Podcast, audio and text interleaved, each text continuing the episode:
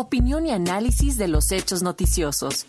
Una mirada diferente con Marta Singer Sochet.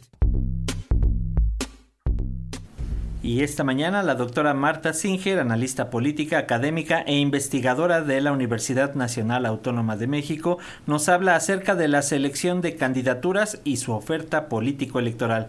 Doctora, buen día, le escuchamos. Muy buenos días a todas, a todos. Ya estamos a unos segundos del banderazo. Ahora sí, el oficial oficial, en donde no habrá ningún impedimento para que eh, pues las candidatas, candidatos, candidates, todas las personas que van a competir en el proceso electoral y que será pues la opción eh, eh, a elegir por parte de la ciudadanía, comiencen a decirnos para qué quieren los cargos públicos y de qué manera van a, a actuar como representantes de la eh, ciudadanía. Y ese es un punto que verdaderamente eh, debe de preocuparnos cuando lo que nos importa es cuidar la democracia. Eh, efectivamente, la democracia no solamente es que cuando la gente llegue a ocupar el cargo hagan lo que tienen que hacer, sino que efectivamente pues surjan del de, apoyo de la ciudadanía que lleguen a ocupar esos cargos, no porque no haya otros, sino porque la ciudadanía vote por ellos. Y el punto está en que hoy en día los partidos políticos en nuestro país realmente están dejando mucho que desear.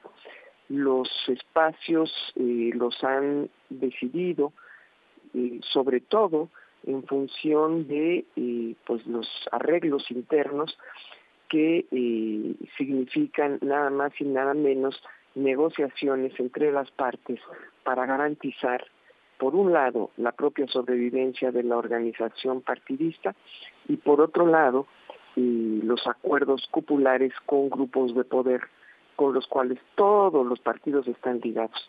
Y ese es francamente el problema que vamos a ver durante los siguientes días tan pronto eh, ya eh, pues se inunde el espacio público de spots publicitarios y de llamados a votar en donde eh, pues la oferta política no va a estar delineada más allá de el estás con la 4T o estás contra la 4T. Y siendo así las cosas, las candidaturas a pues los miles y miles de puestos que van a estar en juego en el siguiente en la siguiente jornada electoral.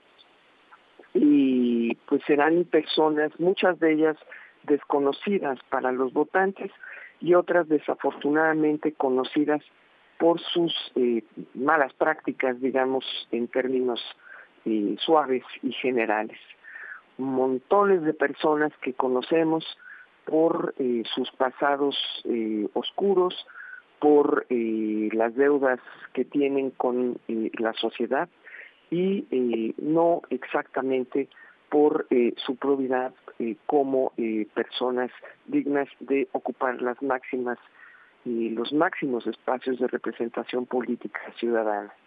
Por otro lado, también vimos en este proceso de selección de candidaturas cómo los partidos volvieron a eh, pues dejar de lado y no han aprendido, no han podido comprender que eh, las cúpulas de los partidos no han podido comprender que las acciones afirmativas que se han instaurado, algunas de ellas ya como una condición constitucional, como lo es la paridad de género, la paridad en todo, no han aprendido que de lo que se trata es de incluir a la sociedad, no eh, simular esa inclusión.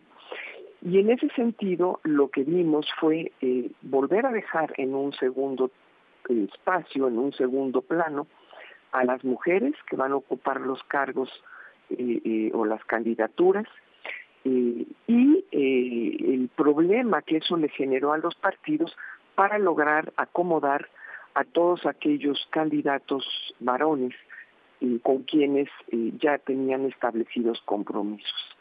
Eso les hizo hacer una serie de maromas, de juegos eh, cupulares sumamente complejos que eh, pues bueno van a tener costos, van a tener costos en términos de eh, las votaciones que estas fuerzas políticas, estos partidos van a recibir. Por otro lado, para el otro conjunto de eh, población, el 20%, 25% de la población eh, que tiene como común denominador el pertenecer, el adscribirse como población perteneciente a pueblos originarios, el espacio de representación pues es nulo. Lo que ahí se eligió fueron personas, o lo que se eh, eh, eh, designó en las candidaturas, son personas ajenas a las decisiones de los propios pueblos originarios y que probablemente puedan probar el tener orígenes en pueblos originarios, valga la redundancia, pero eso no significa que hayan sido decididos por las asambleas comunitarias como sus representantes y que por lo tanto después los pueblos originarios reconozcan en esas personas quienes les representen en el espacio legislativo. finalmente, el, otro grupo eh, enorme de personas que estarán representadas bajo las categorías de afromexicanos, de eh, personas con diversidades genéricas, de personas que tienen eh, eh, eh, alguna condición de discapacidad.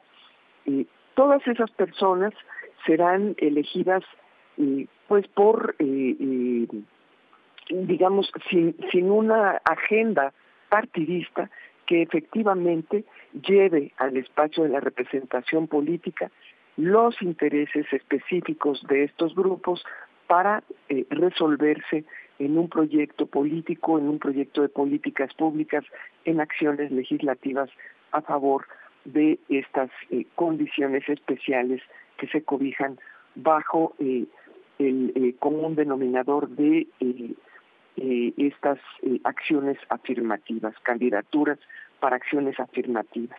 Lamentablemente llegamos una vez más a un proceso electoral que desgraciadamente será eh, ambiguo en cuanto a eh, las agendas eh, para la sociedad que está efectivamente esperando espacio para ser representada.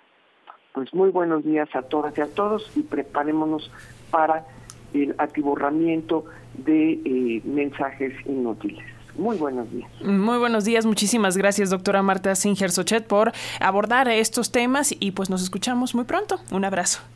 Hasta pronto.